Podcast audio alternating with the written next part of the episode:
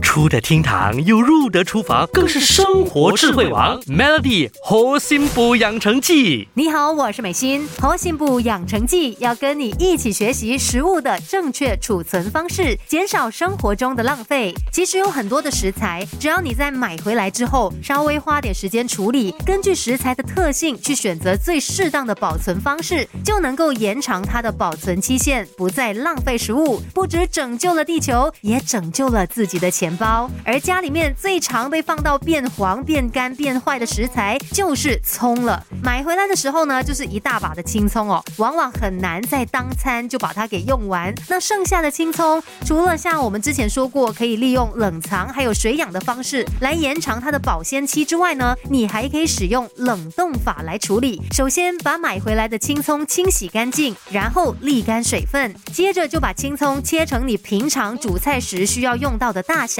再放到这个盒子里面密封之后呢，再放入冷冻室里面。之后在下厨的时候哦，就不需要再另外清洗，可以从冷冻室里面拿出来直接使用，非常的方便省事。但是千万千万要注意的，就是在进行冷冻之前，要确保青葱已经沥干水分，完全干燥才行哦。因为带有水分的话呢，就很容易会把青葱冻烂，导致你无法使用，到头来就只是白忙一场而已。如果你觉得，哎呀，要等 这个青葱沥干水分这段时间实在太煎熬了，那不如就尝试变化一下这个处理的顺序哦，效果也是一样不错的。你可以把买回来的青葱去掉了根部之后呢，再摘掉枯黄的叶子，接下来呢就把青葱按照密封盒子的长度分段切，再放入这个盒子里面密封，然后放到冰箱里面去冷冻。注意哦，在这个过程当中是绝对不能够清洗青葱的，不要让青葱碰到水。冷冻处理的青葱呢，